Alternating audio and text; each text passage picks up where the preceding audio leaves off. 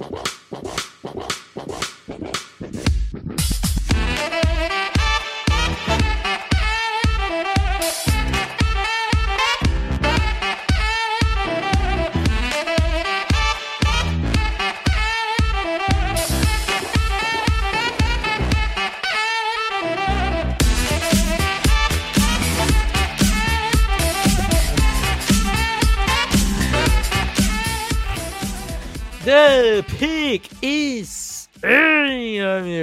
Sejam bem-vindos a mais um podcast do On The Clock. Eu sou o Felipe Vieira, chegamos na semana 7 do college.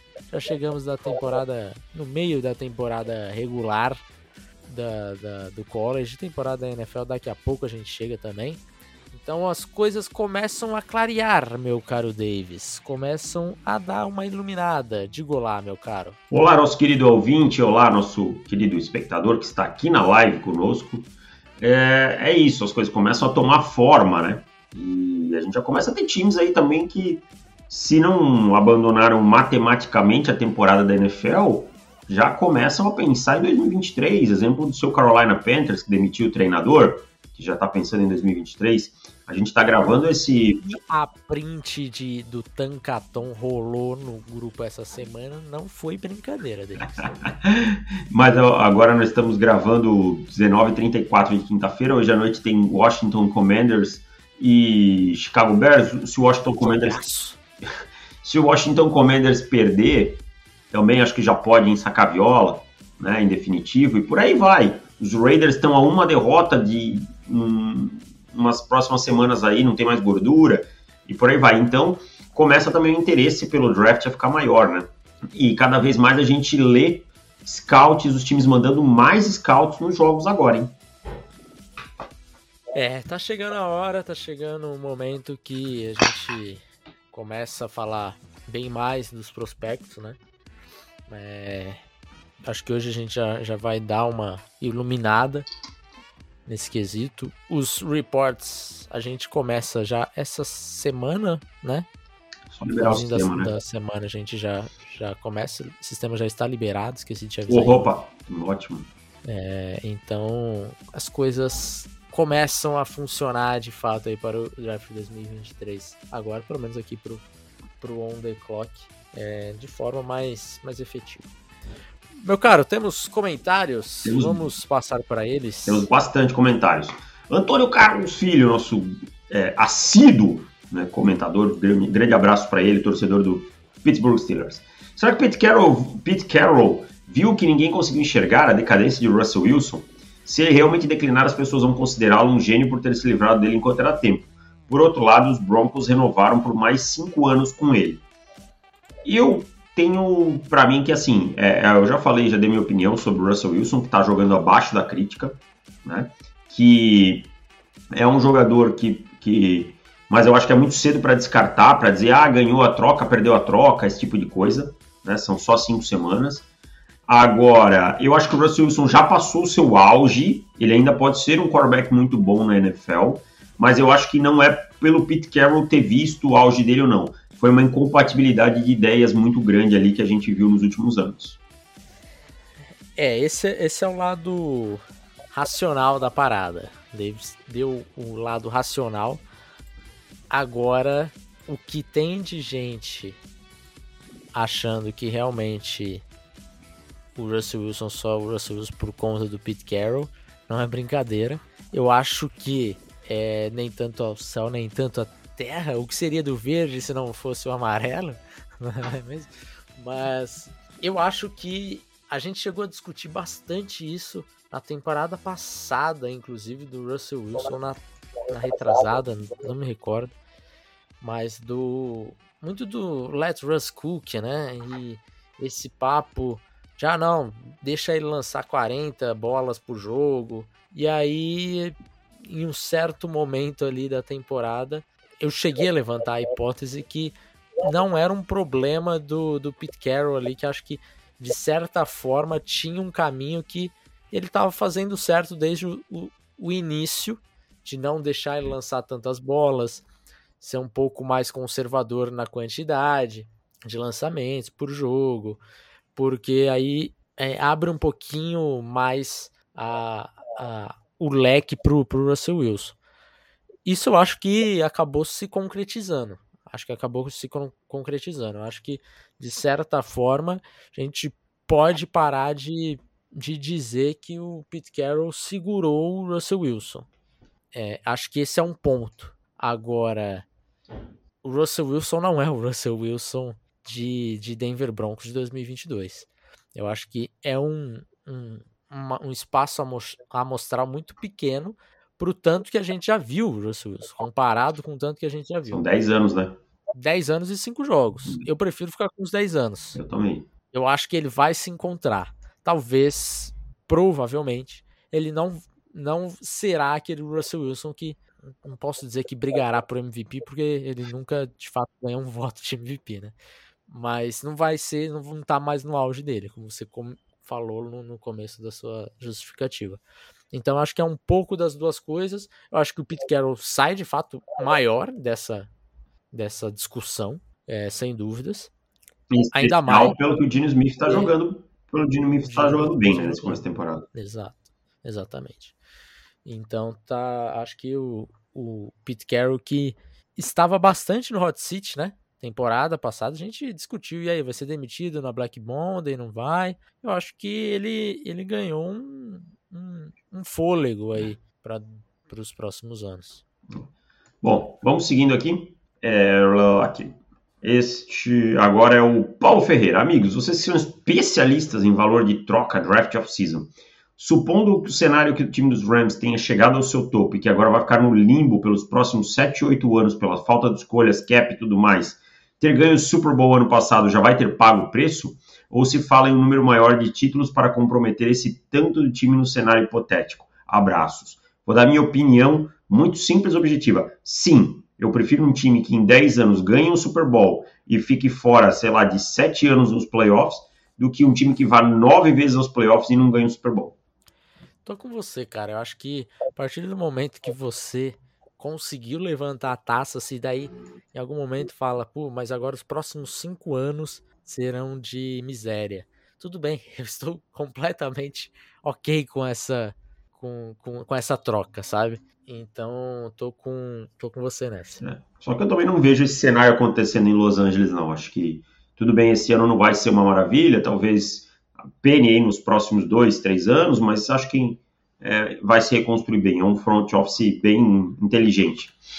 Bernardo Fernandes, olá, gostaria de saber a opinião dos seguintes running backs: Israel Abanikanda, Abanikanda de Pittsburgh, Chase Brown de Illinois e o Chris Rodrigues Jr. de Kentucky. E aí, Felipe, o que, que você tem para falar desses caras? Pera aí, perdão, cara, eu tava vendo uma outra informação aqui. Desculpa, me, de, me repetir. Os três running backs, o que, que você acha do Israel Abanikanda, de Pittsburgh, Chase Brown, de Illinois e o Chris Rodrigues Jr. de Kentucky?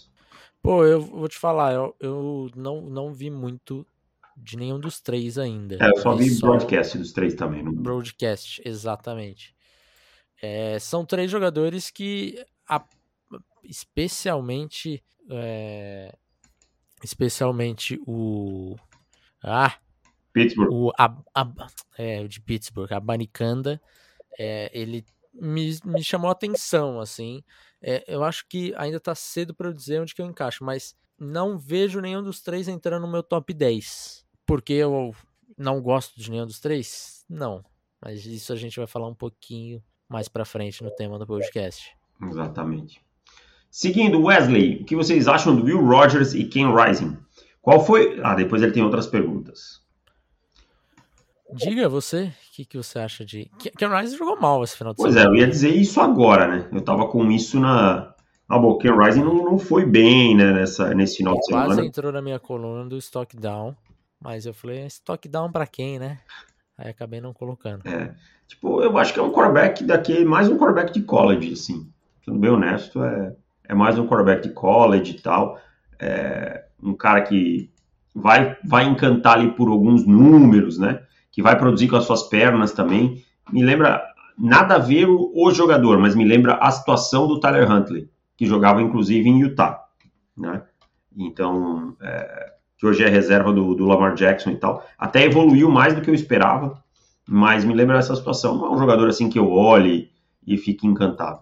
E o Rodgers que ele está falando, imagino que seja de Mississippi State, quarterback do, do Mike Leach, né, cara? Você vai ver um grande volume de passes, um grande volume de touchdowns, de jardas e tal, mas um jogador bem limitado tecnicamente. Não tenho grandes, grande carinho por nenhum dos dois.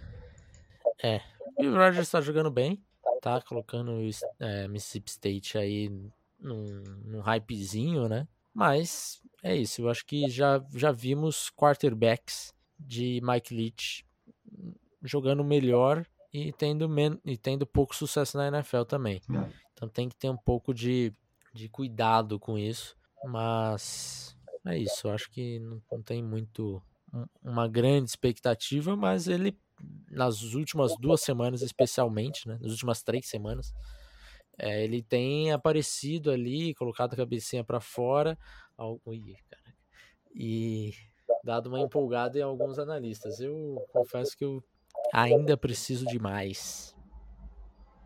Essa frase ficou horrorosa, mas enfim. É, ficou. O Alan Miranda mandou um superchat aqui. Superchat tem prioridade, como vocês sabem. Vocês, como GM dos Steelers, pegariam um QB top ou manteriam o Pickett? Tentariam uma troca com um time que não vai conseguir um QB ano que vem? Cough, cough, cough, Giants. É, cara, a gente tem que pensar do ponto seguinte, do hipotético ponto. Se a gente é o mesmo GM que selecionou o Kenny Pickett, não tem como pensar em outro quarterback.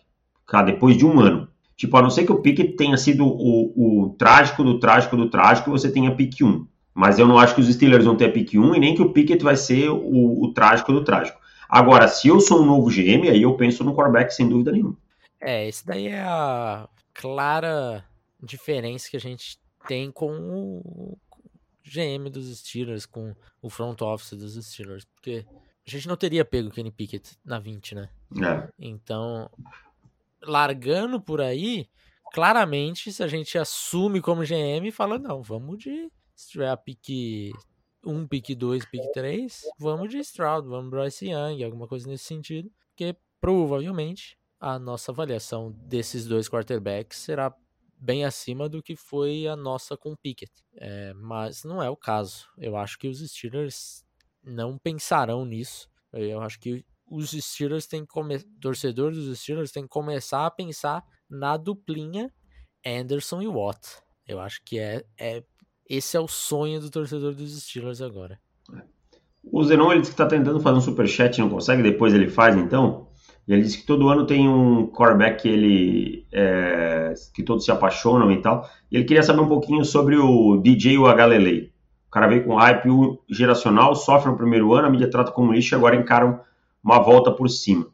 Eu não sei se a gente está tendo realmente uma volta por cima do, do DJ Galilei. Eu acho que a gente está vendo ele jogando num nível aceitável para se falar nele como um prospecto. Mas longe de ser um prospecto de primeira rodada, bem longe para mim. Né? É, eu acho que eu qualificaria hoje como um quarterback aí de quarta, quinta rodada, apesar de eu achar que a NFL vai o selecionar antes, tá? Por conta dos, do, dos atributos físicos. Talvez uma terceira rodada, por aí, final de terceira. Se bem que a gente viu esse ano vários quarterbacks caindo, né? Então, sim. pode ser que sim. Mas eu não sei, eu não acho que seja ainda uma volta por cima. É, eu acho muito pouco ainda, sinceramente. Você pegar o temporada passada do Galilei, eu achei que foi tenebrosa. Foi nível Spencer Rattler, né? Tipo... Foi horroroso, horroroso. horroroso. É, e aí, essa temporada, tudo bem, tem jogado bem, mas até agora enfrentou Georgia Tech, Furman, LA Tech, Wake Forest, Tennessee State e Boston College. Nenhuma defesa que você fala, opa, aqui chamou atenção. E alguns jogos também, é, nenhum jogo, alguns desses seis jogos aí, não empolgaram no nível de, pô, aqui ele jogou elite. Claro, tivemos alguns, acho que o Wake Forest ele jogou muito bem, Furman jogou muito bem, mas, por exemplo, NC State achei um jogo mediano. Normal. É, mal. Normal. É. Então eu também ainda não estou tão empolgado com o nosso querido DJ. Paulo Vinícius mandou um superchat aqui, só passando para agradecer pelas colunas semanais dos rookies jogando bem e mal e os jogadores no college.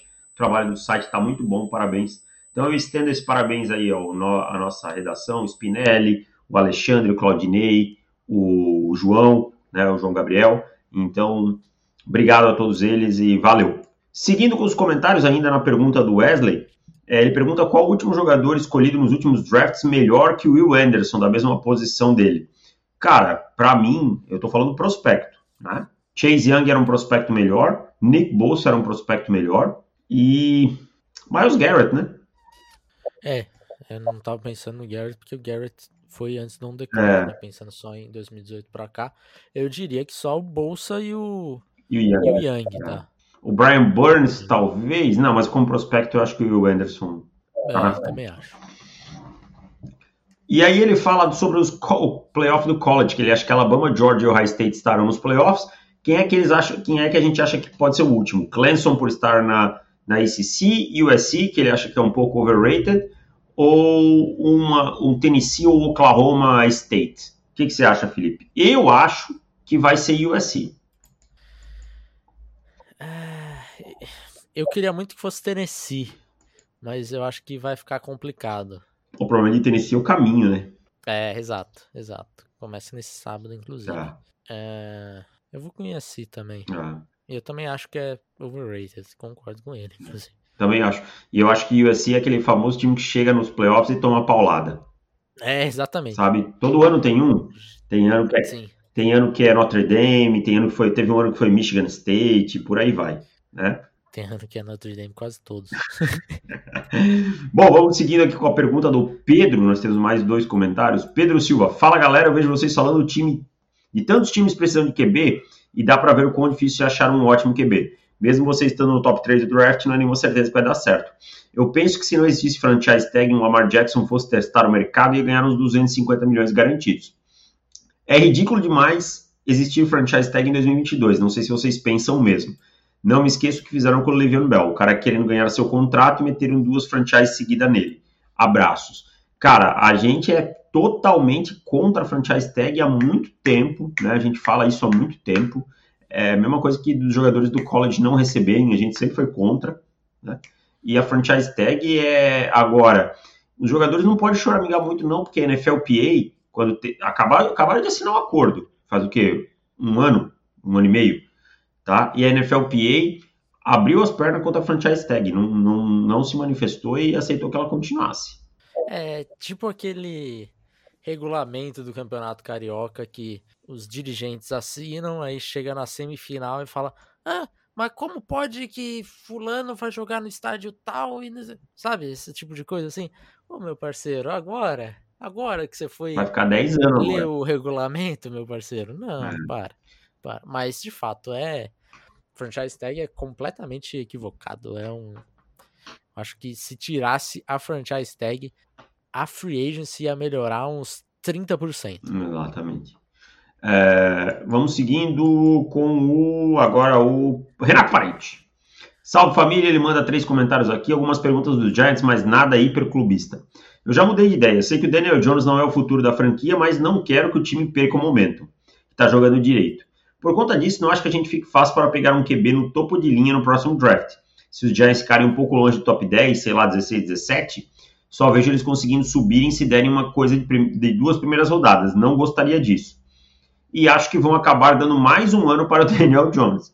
Vocês veem os Giants draftando alguém na segunda rodada e treinando ele, ou vocês acham que é melhor deixar para 2024? Jake Hayner ou DJ Uyagalelei seriam opções relevantes de dia 2, dia 3 para pensar? Ou é melhor tentar pegar um Sam Howell na iminência de Ron Rivera sair em Washington? Ah, cara, eu acho que eles não trocariam o Sam Howell com os Giants, sabe? Imagina você troca um quarterback com os Giants e eles, ele vira o quarterback da franquia adversária. Sim. Eu acho meio perigoso isso aí, cara. Eu sou meio. É, não, eu não trocaria. Eu, eu, eu sou meio conservador assim, com isso aí, eu não faria. É, não. Até porque você pagou uma sexta rodada. Você vai pedir o quê em troca? É para arriscar o quê, saca? É, deixa o cara lá, então. então para eles não vale. É, agora. Eu não, sou... eu não sei se o Daniel Jones tem, tem mais um ano em Eu também discordo não. dele. Eu acho que não. Eu também discordo. E, e eu acho eu assim. Acho tem, eu acho que ele tá pensando só em draft. Eu acho que tem que olhar pro é. mercado, tá? A gente viu esse ano um mercado que se mexeu muito mais do que era o padrão. Vamos, vamos só fazer um exercício aqui. Vamos dizer que esse Raiders realmente colapse. Não é possível o Derek Carr, o, a franquia olhar e dizer assim, olha, o Derek Carr não é mais o nosso quarterback. Sim. Tá? Aí o Derek Carr seria um belíssimo upgrade. Claro. É, ou o Kirk Cousins acontece alguma coisa lá em Minnesota, Minnesota desanda a perder. Ah, vamos trocar o Kirk Cousins. E por aí vai, cara. Então eu acho que é, é muito cedo para pensar em qualquer coisa dessa, dessa questão. Mas dar mais um ano pro Daniel Jones eu acho uma maluquice. E aí ele pergunta, mais, ele manda mais dois comentários. Ivanil não começou bem a carreira dele, mas vou dar tempo a ele. em que momento a gente poderia. também começou mal. Hã? Até porque o Andrew Thomas também começou mal. É, você já resumiu. Ele ia perguntar, a gente poderia começar a pensar, putz, não vai vingar. Tem algo que dê para observar mesmo no final da primeira temporada? Eu acho que você tem que dar uma temporada para o calor, né, posição de offensive tackle, e aí esperar ver o segundo ano se ele, se ele evolui, né? É, eu acho que o offensive tackle, a gente já falou isso algumas vezes, mas o offensive tackle parece ser a posição que mais demora a se aclimatar na NFL. Porque quando você está no college, a maioria das vezes você vence com fisicalidade quase que exclusivamente em muita, muitos jogos, sabe? É, então, quando você vai para a NFL, não é o suficiente. O Andrew Thomas passou a primeira temporada, na, outra, na outra temporada a gente estava perguntando se, se o Andrew Thomas era bust, se ainda dava mais um ano para ele. E agora ele é um dos melhores tackles da, da NFL. O Penei Sewell, quantas semanas que demorou ali para não falarem que o Sewell era bust? Ah, olha aí, falavam do, né, até engraçado isso, mas ah, o Sewell ou o Chase, tinha muito debate disso. E aí até as figurinhas, né, os memezinhos. E aí o Chase jogando mal na pré-temporada, aí começou a jogar bem. O Sewell demorou algumas semanas de temporada regular para começar a jogar bem. E aí, beleza, aí se encontrou. O exemplo mais recente agora, o, o Darrisol, que também jogou pouco na primeira temporada dele, mas também não, não jogou tão bem quando, quando esteve em campo. Agora tá jogando muito. O, o Econo, que ainda é novato, então a comparação fica um pouco mais, é, mais complicada para o Neil, mas a primeira semana do Econo foi horrorosa. Você deu três sacks. Semana passada já foi o, o, o, a melhor nota do PFF em run blocking da história para um novato. Então, assim, vamos com calma, vamos com calma. Acho que o offensive tackle demora um pouquinho mais. É, o Ivanil, ele tem todo o talento para sair dessa condição aí ser um grande jogador. É, é, diferente, por exemplo, de um running back que eu acho que tem que produzir rápido, sabe? Não tem é. muito choro, tem que produzir rápido e, e ponto. Né? É, seguindo, e aí ele fala só no final que o Wink, Martindale é muito monstro, só falta o time aprender a interceptar. O único time que ainda não interceptou na temporada. Só queria falar isso mesmo. Martindale é um coordenador agressivo, né? Isso a gente sabe. O problema é que a fórmula, às vezes, ela trava, tá? E aí ele não, não, era, não é um dos caras, assim, mais é, ajustável. É isso, foram os comentários de hoje. Maravilha, meu caro. Vamos lá. É, quem que nós, nós temos agora para falar? Temos que falar do, de alguns prospectos. Alguns né, prospectos que estão, que estão ganhando hype. Que estão ganhando hype, exatamente. Começando por um que esteve presente ali na, na minha coluna da, da semana, Quentin Johnston, meu caro. É, Quentin Johnston, wide receiver de TCU, né? Mais, mais um golpe aí para cair, e eu estou caindo nesse golpe, depois de Josh Doxson e de Jalen Rigor mais mais um aí de TCU jogando muito bem. É, foi o primeiro grande jogo de Quentin Johnston na temporada, né? E aí eu já vi pipocando gente aí que ah, esse é o Quentin Johnston, não sei o que. Eu não sei, às vezes, cara, se é necessidade de criar conteúdo, se é necessidade de. Ah, o momento, a vontade de ser o primeiro a falar qualquer coisa. Exato, cara. Porque eu fui ver o Quentin Johnson de novo e eu vou te dizer, cara, eu não tô muito empolgado, não. Eu gosto. É, eu sei que você gosta, mas eu, eu tenho meus problemas com. Primeiro, nós temos um cara de 6'4 que não ganha bolas contestadas, tem 38% de aproveitamento em bolas contestadas. Alguns drops, mais de 10% de drops nessa temporada. Né? Body catcher total. É. E extremamente inconsistente contra o press cover, jogando com muita dificuldade quando alguém coloca as mãos nele, né? Então, assim, Eu não acho que seja um prospecto ruim, não é isso que eu, que eu quero dizer. Mas eu acho que é um prospecto que as pessoas pegaram um jogo contra Kansas e mais algumas partidas boas do ano passado e estão esquecendo de avaliar que a curva dele é muito para cima para baixo, muito para cima para baixo, muito montanha russa. E eu acho que se ele não encontrar consistência nessa segunda metade da temporada, eu vou seguir com muitas dúvidas com ele quanto ao prospecto. Eu acho que tem algumas questões que, que me preocupam. O, o, os body catches dele me dão agonia, inclusive nesse jogo dessa semana, né, contra Kansas, é, algumas das grandes jogadas dele, você vê que, que agarrou muito ali com, com, com o corpo. Mas eu vou te dizer, TCU faz um trabalho medonho com o Quentin Johnston. Eu acho que não temos mais hype por culpa de TCU, porque é, ele primeiras duas temporadas de Quentin Johnston, dot de 17,5 e 18,5 jardas. Essa temporada 7.8.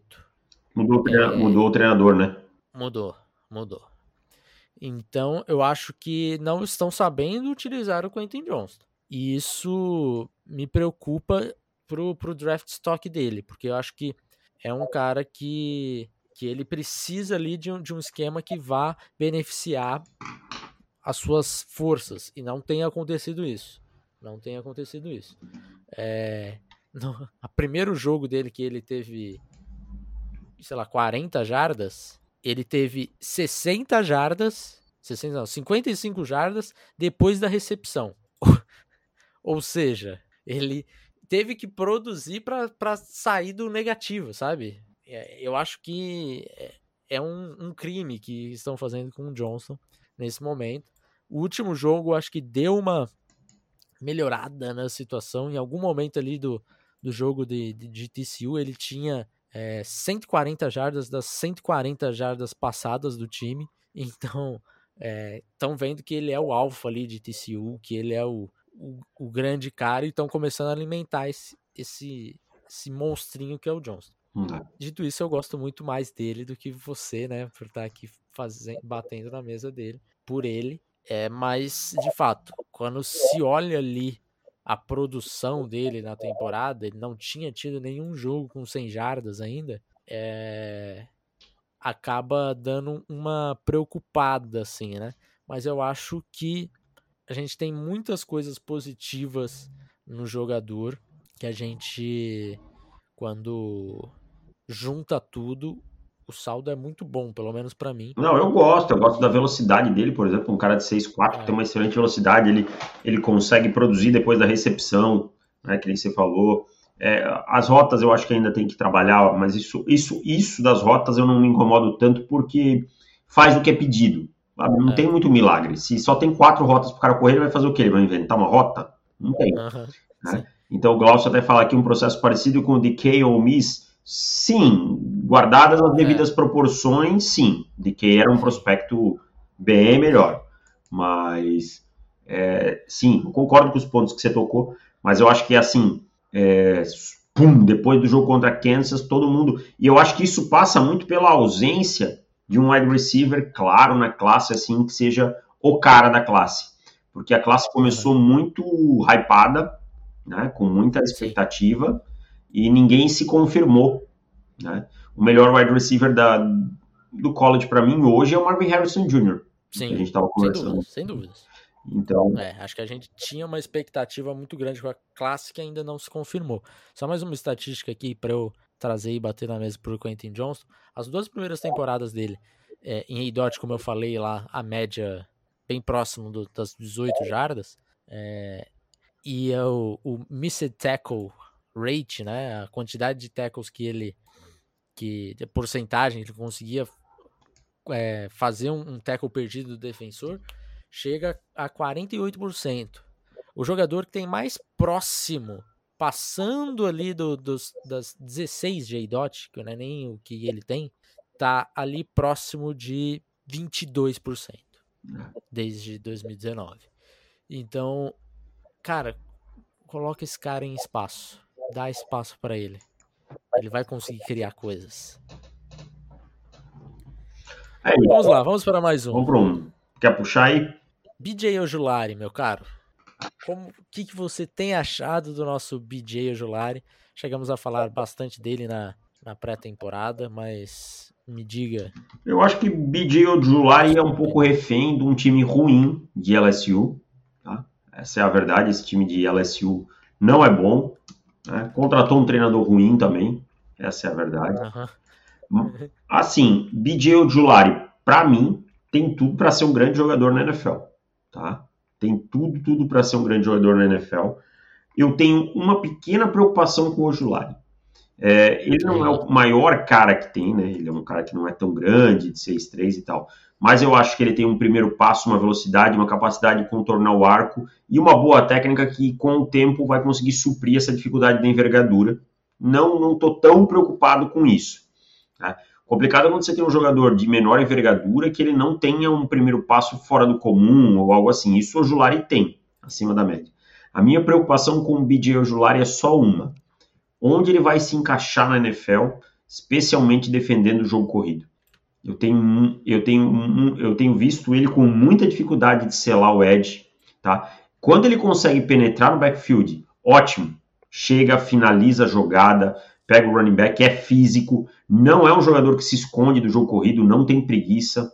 Mas quando ele precisa enfrentar um bloqueador mais forte e ele controlar a lateral, contra um cara que tem mobilidade, um cara que consegue colocar as mãos no peito dele, eu tenho visto uma certa dificuldade do Ojulari. E aí me preocupa.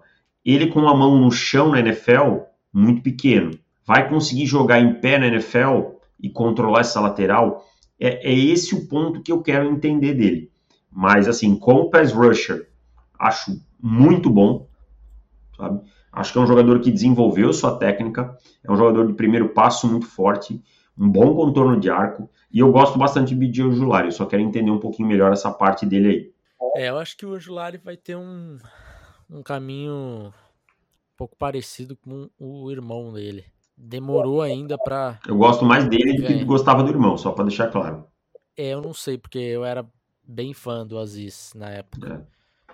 Sei, ainda não tenho certeza, não, não sei te dizer. Gosto bastante do BJ, só por ele estar tá nessa nessa briga aí, acho que já, já mostra o quanto que eu gosto dele. É, mas o, o já está na NFL, ele também demorou ainda um pouquinho para garantir mais snaps durante a partida inteira ali. É, mas sempre foi, foi produtivo. É, mas eu acho que não, não devemos ter um problema de algum time dar um, dar um, diminuir o estoque dele, alguma coisa nesse sentido, é, por ele, né? Acho que vai ser um jogador de primeira rodada e talvez com que precise de um pouquinho de paciência do torcedor.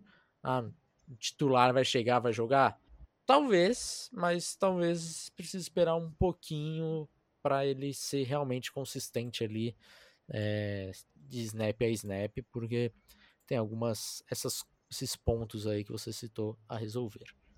Mas eu também acho que vai acabar sendo um jogador de primeira rodada. Não acho que vai ser top 10, mas acho que vai ser um jogador ali 15, 20 por aí. Às vezes algum time gosta mais do que a média, pega um pouco antes. Então acho que vai ser por aí. É. Mais algum que está crescendo aí, meu caro? Esse, eu tenho dois cornerbacks aqui, um não está na, na lista que você me trouxe, hum. mas então vai puxa ele aí. Trazer, porque o outro está na minha coluna de, de ontem, tá? Coluna aberta, quem não não visitou a coluna, dá uma olhadinha, só entrar no, no site é do Emmanuel Forbes, cornerback de Mississippi State. E temos outro cornerback também interessante, esse de Utah, o Clark, Clark Phillips III. E são dois cornerbacks que estão crescendo bem, assim.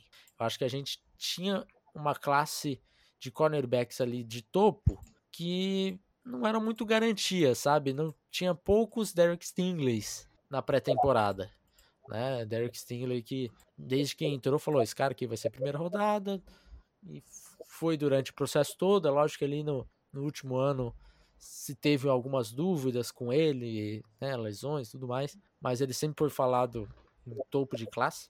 Eu acho que essa classe, esses caras que eram falados mais, é, deram uma decepcionada e estão aparecendo esses novos nomes. O Emmanuel Forbes de Mississippi State, para mim, ele é o melhor cornerback da SC agora, tá? Eu também acho, cara. Na frente do Ken Smith, na frente do Keller Ringo, de qualquer um. Exato. E esses caras são, estão sendo falados como primeira rodada, o processo todo ainda estão sendo falados. Se procurar é, mock aí, você vai achar Kelly Ringo, vai achar é, o Eli Ricks em primeira rodada. E eu acho que o Emmanuel Forbes é melhor que os dois.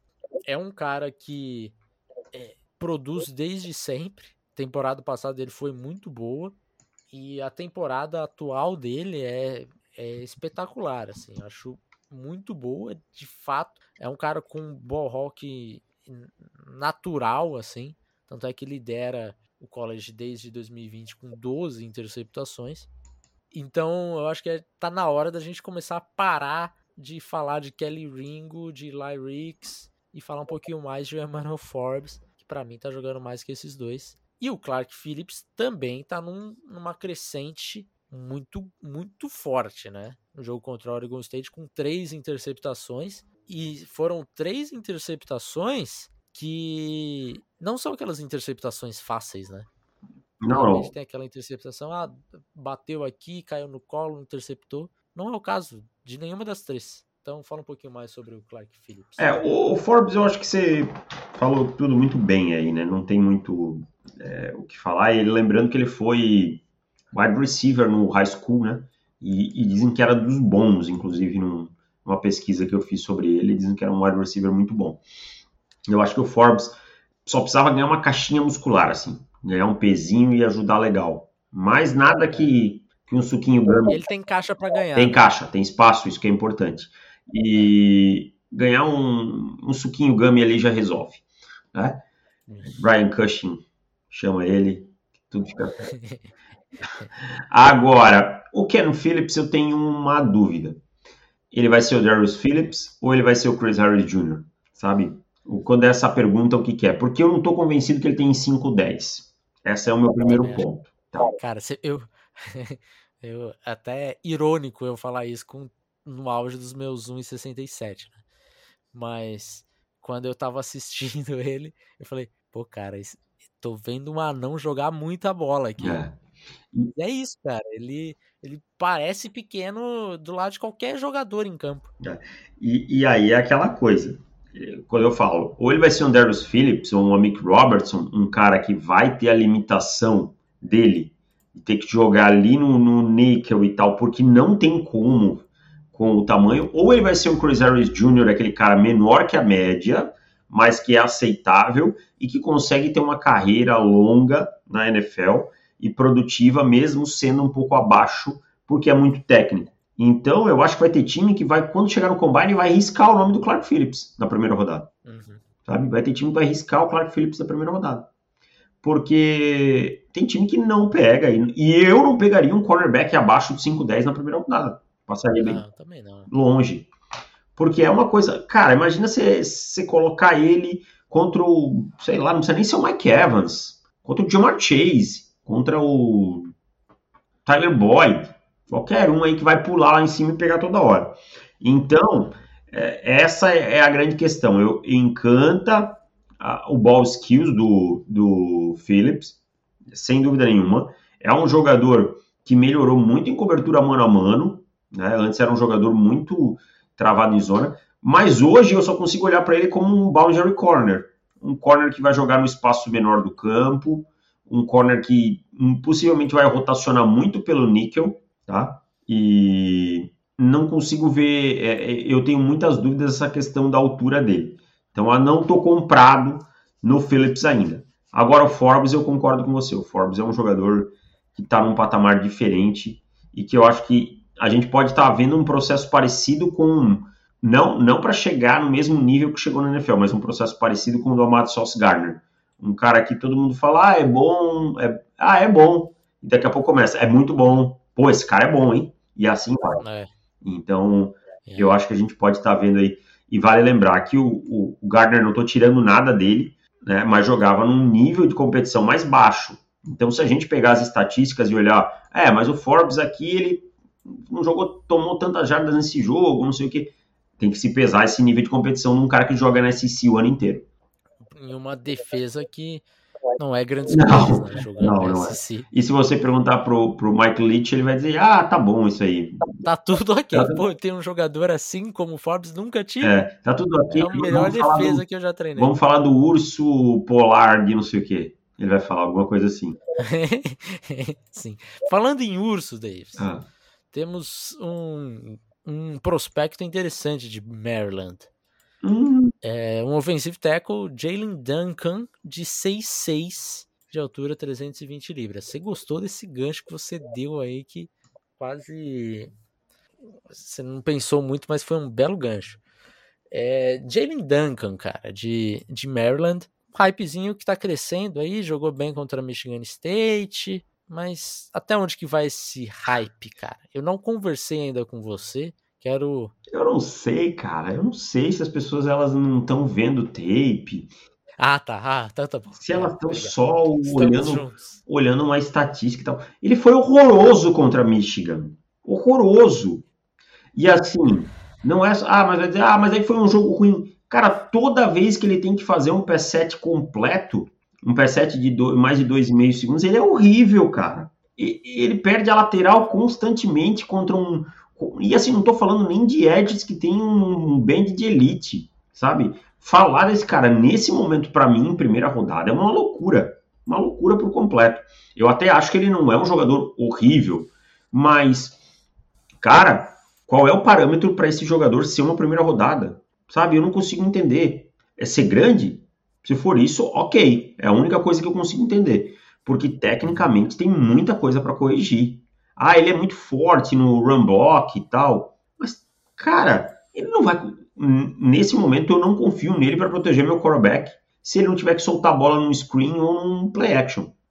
Cara, é, tô com você. Eu eu não entendi, cara, por que, que o Duncan tá sendo falado assim, tão tão tão alto, talvez pelo tamanho dele 6'6, daí dá uma empolgada maior. Mas você comentou ali do, do run blocking, eu nem acho que o run blocking dele seja grandes coisas. É, por exemplo, ah, o, o Econo. O Econo ele começou muito assim a se destacar na, na, na, na temporada muito pelo run blocking dele, primeiro. Se eu olhava o run blocking dele, pô, esse cara aqui domina no jogo terrestre. Ah, Tem algumas coisas a, a consertar no, no, na proteção do passe, mas no jogo terrestre ele domina. E o Duncan não. Duncan não. Passa bem longe assim do que era o Econo no run blocking. No run blocking. É, e aí no pass blocking eu acho que ele é um ele ainda está abaixo do que o Econo do que o Econo foi em 2021. O Econo não foi um, uma super estrela no, no pass blocking. É. O run blocking levou ele. É, mas eu acho que o ano tava tecnicamente bem mais. Tava, eu a... é, exato. Eu acho que assim, o, o pass blocking do, do Econo tá aqui, ó, em comparação com o Duncan. Mas o run blocking do Econo tá aqui e o do Duncan tá aqui embaixo. É. é um patamar, assim, de umas três prateleiras de diferença. Então eu não consigo entender o, o Duncan sendo falado agora em primeira rodada, começo de segunda, acho muito exagerado. O que nos leva a uma conclusão neste momento, em 13 de, de outubro de 2022, que a classe de 2023 tem vários problemas. Vários, cara. Não é uma classe que até agora não me empolgou. Nenhuma posição para atirando running back. Né? É. é uma classe que não me empolgou em nada. Assim, tipo, ah, cornerback tem um ou outro, Ed. Ed é uma classe um pouquinho mais profunda. Aí eu acho que dá para.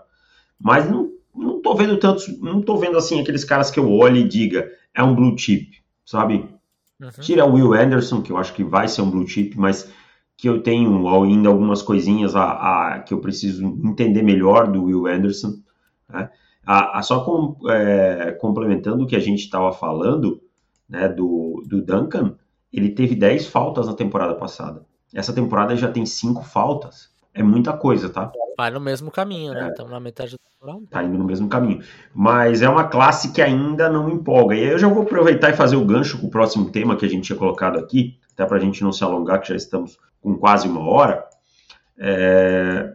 CJ Stroud, né? Eu vejo assim uma empolgação com CJ Stroud e tal, que eu acho é, ah, tá jogando em nível de Heisman, não sei o que e tal. Eu vou dizer para vocês, eu acho o Stroud um excelente prospecto, eu acho que ele pode se tornar um quarterback de NFL e tudo mais, mas eu acho que é preciso um pouquinho mais de cautela. Os oponentes que o CJ Stroud venceu até agora estão 17 18 na temporada, 17 vitórias e 18 derrotas somados. Eu não vi o CJ Stroud ter um grande desafio ainda nesse ano. Ah, mas está esquecendo tudo que ele fez ano passado? Não, não estou esquecendo. O que eu estou dizendo é que os números do Stroud são inflados, tá? Por conta de um grande corpo de recebedores, uma grande linha ofensiva e um nível de competição que o High State está muito acima dos outros times. Eu estou tirando coisas do Stroud? Não, ele executa tudo muito bem, ele tem boa técnica, bom braço e tal. Mas eu acho que a gente precisa ver o CJ Stroud em momentos de apuros. E o único momento de apuro que a gente viu foi contra o Notre Dame. E não foi tão bom. E aí a gente tem um Bryce Young também, que a gente segue num caminho parecido, Sim. né? É, por exemplo, o Stroud, a falta de atleticismo hoje em dia me preocupa pelo, pelo que ele apresentou num jogo mais complicado. O Stroud é melhor do que era o nosso QB1 da classe do ano passado? Sem dúvida. Com sobra. Com sobra. Com sobras. Com muita tranquilidade. Eu pegaria o Stroud ou o Bryce Young na pick 1? Pegaria. Qualquer um dos dois. Mas é aquele prospecto que você tá certo dele? Não é. Não é. Nem ele, nem o Young. É. Então, é, acho que ainda falta um pouco dessa classe aparecer assim e falar, pô, 2023 vai ser diferente. 2023 vai ser muito diferente para quem joga fantasy. Classe de running backs me parece ser a melhor do, da história do On The Clock, ouso dizer. Porque a gente olha um top 10 e fala, pô, esse top 10 aqui me empolga. Olha o top 15 e fala, pô, esse 14 aqui eu quero no meu time. Pode ajudar. Então, essa classe de running backs realmente parece ser muito diferente. Classe de wide receivers acho que deu uma certa decepcionadinha com o topo ali, né? Até agora, tanto o Quentin Johnson por conta desse problema de TCU que a gente falou, o Indigba com a lesão dele, os primeiros dois jogos não, foi, não foram grandes coisas, o Butte também. Então dá uma desanimada, acho que o Jordan Edson foi o único que, que continuou o, o caminho dele. Então você olha de forma geral essa classe e fala. Hum, dá uma desanimadinha. Em, algumas, em alguns pontos. O Butê me, me colocou uma interrogação enorme no, né, no uma red flag enorme nele com a postura dele, esse tipo de coisa. É, ele vai ter que jogar muito assim para eu pensar: será que esse cara não é um problema? Será que esse cara não é um problema? Porque a atitude dele foi péssima, né? Lá em LSU, no, no começo da temporada e tal. Então é complicado. Sim. Mas vamos para os palpites, Felipe? Vamos fechar e vamos para os palpites? Vamos. Vamos para os palpites. Quanto é que tá? Tá dois de diferença? Ih, rapaz, como que ficou semana passada? Eu acertei os Patriots ganhando dos Lions, isso eu lembro. Você tem aí as anotações da semana passada? Pera aí, que eu, eu acho que eu excluí. Que beleza. Alguém do chat lembra? Deixa eu dar uma olhada aqui. Vamos ter que escutar. Ah, nós tivemos dois jogos diferentes, né? Deixa eu olhar para ver quem que a gente apostou de diferença. Você acertou a Colts e Broncos, acho que ninguém acertou. Acho que os dois jogaram nos Broncos. É, nós dois fomos nos Broncos. Giants, ninguém foi nos Giants. Bills fomos Bills. Nós dois fomos nos Chargers. Nós dois tínhamos no Jaguars. Nós dois fomos nos Vikings. Aí Patriots, você foi para lá. Nós dois fomos nos Saints. Nós dois tínhamos nos Dolphins. Bucks. É, Titans. Niners. Eu fui com os Rams. Eagles, Rams. Eu fui com os Rams e foi com os Cowboys. Eu fui com os Cowboys, exatamente. Então, mantivemos. É, acho que não mudou nada então. Não mudou nada. Então, e aí fomos com os, com os Ravens e com os Chiefs, é isso. Caraca, a gente acertou o jogo, hein? Tá. Então tá, tá, tá 1 a 0 para 1 de diferença, né? 1 ou 2? 2. 2, 2, 2. Isso aí. Vamos então para esse Thursday Night de daqui a pouco, Commanders e Bears. Eu vou de Commanders. Commanders, jogando em casa eu vou de Commanders. Hum. Única e exclusivamente por jogar em casa. Não, esse jogo é. É em Chicago? É em Chicago, não? É em Chicago. Ah, não, mas eu não consigo apostar no Justin Fields. Eu vou no, nos Commanders. Ah, é, eu, eu, eu fiz uma quantidade não saudável em apostas para esse jogo, tá? Niners e Falcons em Atlanta, eu vou de 49ers. 49ers. Patriots e Browns em Cleveland, eu vou de Browns. Browns. Jets e Packers em Green Bay, eu vou de Packers. Packers. Jaguars e Colts em Indianápolis. Nossa, isso daqui, Osso, hein? isso daqui bate um arrependimento independente De quem se aposta. do resultado que você colocar. Exato. Se eu apostar nos Jaguars, falar como que eu fui burro. Se eu apostar nos Colts, vai ser a mesma coisa. Mas eu vou nos Jaguars. Eu vou nos Jaguars também. também. Vikings e Dolphins em Miami, eu vou de Vikings. Vikings. Bengals e Saints em New Orleans, eu vou de Bengals. Bengals. Ravens e Giants em Nova York, eu vou de Ravens. Ravens. Inclusive, trabalho nesse jogo às 14 horas, ESPN2, Star Mais. Bucks e Steelers em Pittsburgh. Bucks. Bucks. Panthers e Rams em Los Angeles. Rams. Rams. Cardinals e Seahawks em Seattle. Ai, outro joguinho duro de apostar. Eu vou de Cardinals. Vou de Seahawks. Não queria que você fosse de Seahawks, porque o meu coração tá pedindo Seahawks. Não, vou manter os Cardinals. Bills e Chiefs em Kansas City. Bills. Chiefs. Cowboys e Eagles em Filadélfia. Eagles. Eagles. E no Monday Night temos Russell Wilson em campo novamente. Que beleza. Broncos e Chargers em Los Angeles. Eu vou de Chargers. Chargers. Então vamos lá. Agora eu vou anotar aqui. Tivemos Seahawks e Cardinals. Tivemos. Peraí, tira aqui o bloco de notas. Tivemos Bills e Chiefs. Esses dois só. Só, só isso. Fechou, meu caro. Fechou? Muito obrigado a todo mundo que, que colou aqui no chat. Obrigado, minha querida audiência. Tamo junto, até mais. Valeu. Tchau.